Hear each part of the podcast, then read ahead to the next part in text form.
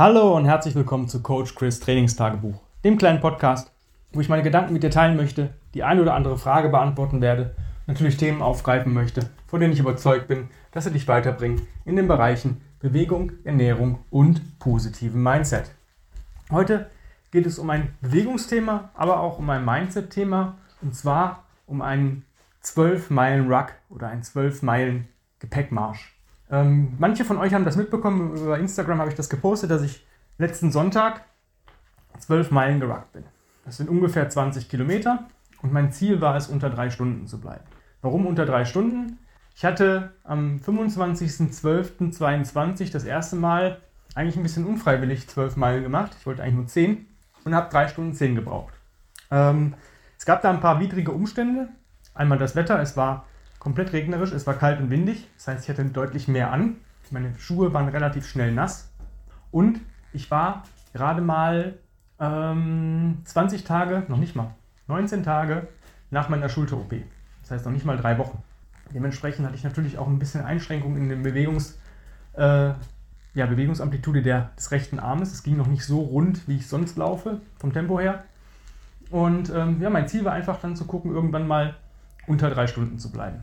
Dieses irgendwann habe ich auch lange aufgeschoben. Ich habe mir vor dem Marsch gesagt, ach naja, das könnte man eigentlich monatlich machen, so einen längeren Ruck von zwölf Meilen oder sogar mehr. Aber es war danach schon Muskelkater und ähm, ja, man musste schon in, in, die Regeneration reingehen mit die Füße ausrollen, ähm, Akupressurmatte, heißes Bad, so das ganze Prozedere. Und ähm, ich habe das dann so ein bisschen hinausgeschoben. Ich habe manchmal auch keine Lust, um die drei Stunden unterwegs zu sein, gerade am Sonntag, wenn man vielleicht auch mal was unternehmen möchte.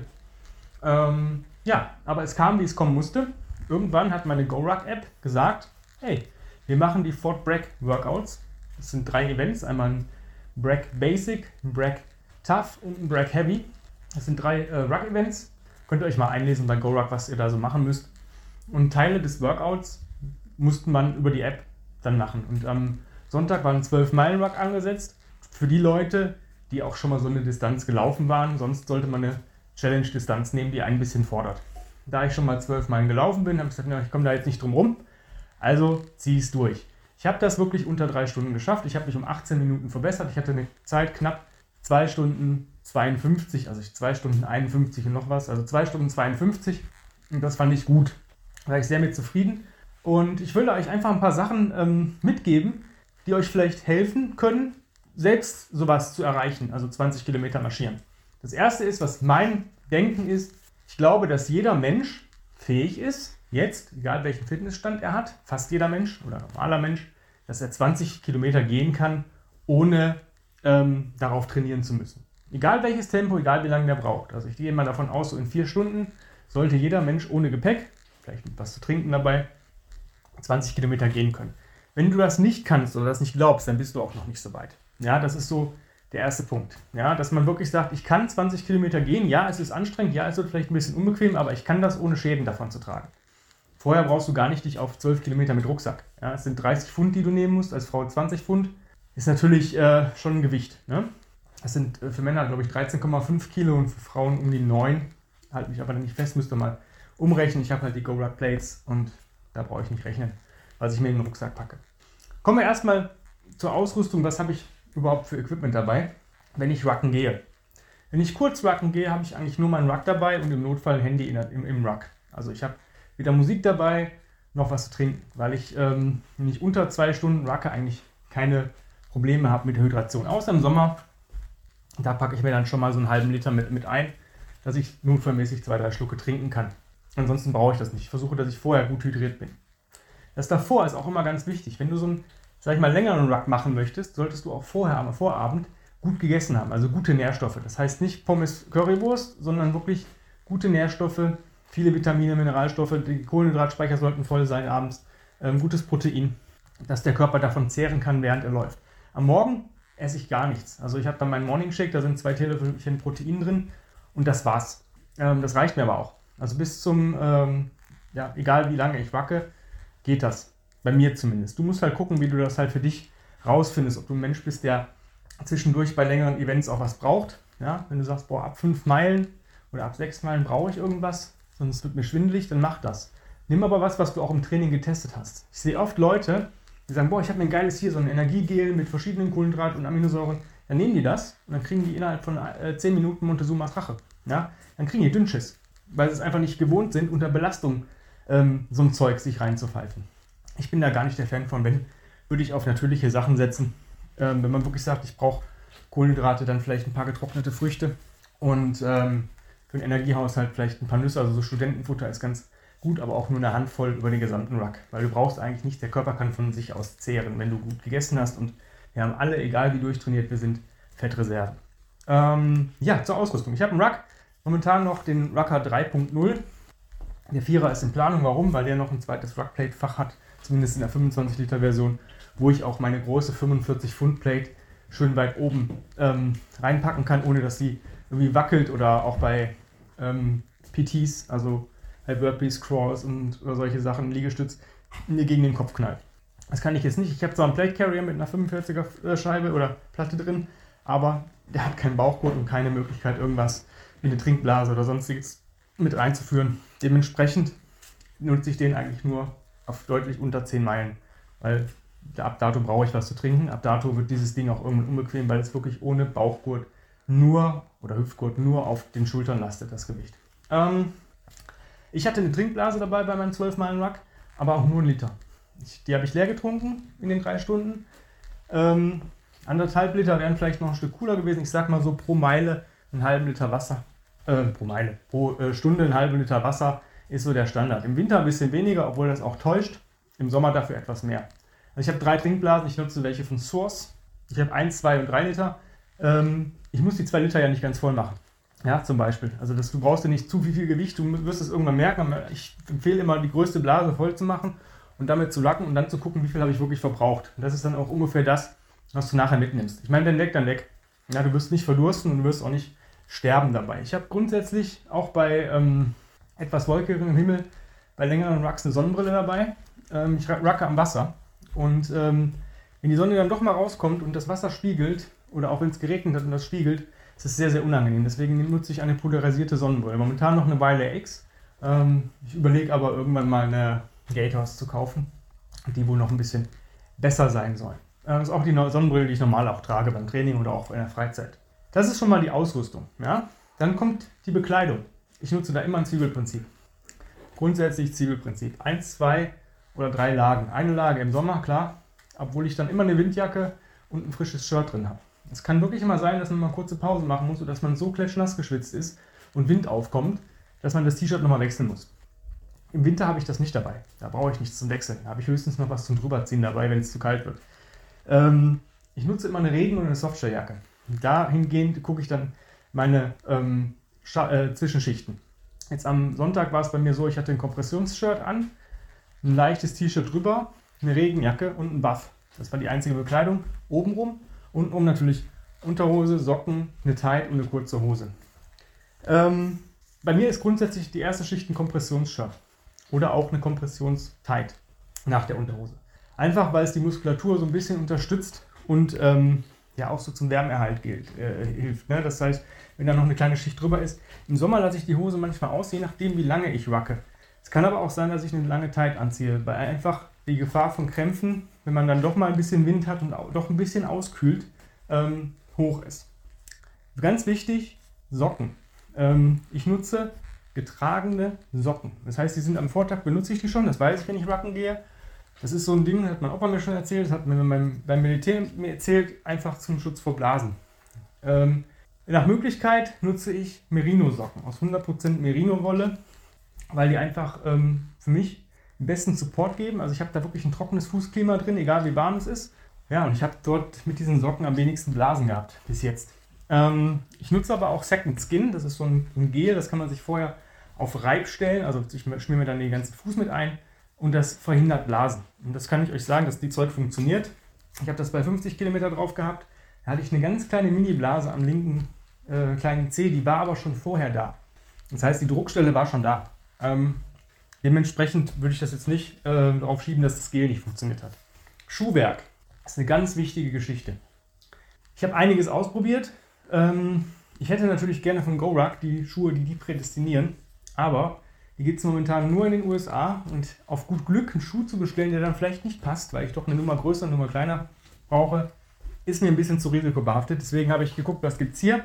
Und ich habe zwei Hersteller bis jetzt gefunden, die für meine Füße relativ gut sind. Das ist einmal Keen, und zwar der, da der Nexus Speed. Ähm, der ist nicht wasserdicht, der ist aber trotzdem sehr günstig, aber auch sehr gut. Ich habe den damals mal vor, für 60 bis 80 Euro habe ich den geschossen und mittlerweile kosten, kriegt man die für 100 bis 120 Euro. Einziger Nachteil, der Schuh ging mir nach drei oder vier Monaten war der durch. Kann natürlich aber daran liegen, ähm, durch meine hohe Ruckleistung. Ja? Möchte ich gar nicht dem Schuh absprechen. Ähm, die zweite Marke, die ich empfehle, ist der Garment. Ich habe momentan den Garment Nemesis und den Garment Heli. Den Heli teste ich gerade, gerade beim Gassi. Das ist ein Halbschuh ähm, mit Schnellschnürsystem. Mega geil, fühlt sich richtig gut an. Und der Garmin Nemesis, habe ich die 6.1 Version noch mit Gore-Tex. Den habe ich auch bei 50 Kilometer an. Ähm, ja, ist wie ein Socken, aber ein bisschen enger als der Heli. Also er hat doch, ich finde, der quetscht den Fuß mit minimal ein.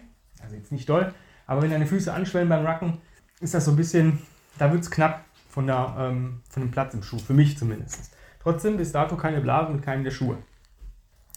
Kommen wir zur, zur Ergänzung, die ich benutze, wenn ich lange Rucks mache. Ähm, ja, ich nutze Ergänzung nutze Kreatin. Und zwar da ein Krealkylen, ganz einfach von EFX. Ähm, ganz einfach die ganz normalen ähm, ja, lilanen Kapseln, zwei Stück. Gegebenenfalls noch zwei danach, nach dem Ruck. Und gegebenenfalls, je nachdem wie lange es ist, äh, zwei während des Rucks. Also so nach der, ja, so nach einer Stunde. Ne? So eine. Wenn man wenn, je nachdem wie ich drauf bin. Das merke ich aber schon beim Warm-up. Und ich nutze Elektrolyte. Vor dem Ruck und während dem Ruck. Ich hab, bin ein Typ, der schwitzt wie die Sau. Nennen wir es einfach mal so. Und ähm, ich hatte oft mit Krämpfen zu kämpfen. Ich habe dann mit Magnesium und, ach, keine Ahnung, habe Banane gegessen beim Racken und hat alles nichts gebracht. Seit ich Saltstick benutze, ähm, habe ich keine Krämpfe mehr. Nichts mehr. Auch meine Muskulatur fühlt sich nach dem Racken und auch am Tag danach nicht so müde an, wie ich sonst gewohnt bin. Ähm, diese Elektrolytkapseln sind halt dem menschlichen Schweiß nachempfunden. Man kann die äh, Kapseln schlucken oder man kann es auch direkt ins Getränk reinpacken, indem man die Kapsel öffnet. Ich mache das nach so langen Rucks dann, wenn ich zu Hause bin und meinen Recovery Shake trinke. Da packe ich mir dann nochmal eine Elektrolytkapsel rein. Man kann da bis zu 10 am Tag nehmen. Ich bin so der Meinung, jede Stunde, alle ein bis zwei Stunden, eine reicht völlig aus. Je nachdem, wie viel du schwitzt. Wenn du sagst, ich bin ein Mensch, der fast gar nicht schwitzt, es gibt Menschen, die schwitzen einfach kaum. Ja, dann brauchst du auch weniger, wenn du weniger verlierst. Ne? Ja, dann kommen wir zur Vorbereitung. Wie habe ich mich auf 12 Meilen vorbereitet. Ich wusste, dass ich das irgendwann mal machen möchte, nochmal. Und ich habe natürlich drauf hintrainiert, aber nicht bewusst. Ich habe tägliche Recovery Rucks gemacht. Was bedeutet das? Ich habe jeden Tag meinen Rucksack aufgesetzt, wenn ich mit dem Hund gegangen bin nach dem Training. Ob das zwei Meilen waren, fünf Meilen, das war mir egal. Das Tempo war mir in dem Moment egal. Es ging einfach nur darum, sich an dieses Gewicht zu gewöhnen. Recovery Rucks sind ähm, ja wirklich deutlich langsamer, als ähm, wenn ich auf Pace rucke. Auf Pace geht es wirklich Gas geben. Ja? Ein Recovery Rack nach, nach einem Workout wäre kontraproduktiv, wenn du da auf Pace gehst. Ich habe für mich die Regel, dass ich sage, ähm, entweder das normale Standardgewicht oder leichter. Ich habe noch eine 20 Pfund Platte, die würde ich jetzt nehmen, wenn ich ein bisschen im Arsch bin. Und ich merke so, boah, jetzt noch mit 30 Pfund Wacken wäre jetzt kontraproduktiv, ja. Aber mit 20 Pfund oder sogar mit 10 Pfund geht's. Oder auch mal gar nicht. Das heißt einfach nur walken. Aber jeden Tag. Dadurch, dass ich den Hund habe und eh dreimal raus muss, ist eine von den Runden auf jeden Fall mit Wack. Meistens die direkt nach meinem Training, ich trainiere morgens, muss dann mit dem Hund, ja, also wird der Rucksack aufgesetzt, kurz frischen Klamotten an oder auch eben nicht, nur eine Jacke drüber und dann geht's ab. Meistens sind das so zwischen zwei bis fünf Meilen. Für mich ist so die Regel, die längste Strecke durch zwei ist das Maximale im Recovery. Es werden dann sechs Meilen, aber das ist mir dann schon zu viel. Das sind sechs bis acht Meilen rucke ich, wenn ich ähm, an meinen normalen reinen Ruck Days gehe ich so sechs bis acht Meilen. Ja, und die nicht auf Pace. Für mich war es so, dass irgendwann dieser 30 Pfund Rucksack ja, ob ich den aufhatte oder nicht, ich merke den irgendwann nicht mehr, zumindest nicht in meinem Low Pace. Und das, wenn du da bist, dann bist du schon relativ weit. Und das ist auch ein Ziel, das du haben sollst.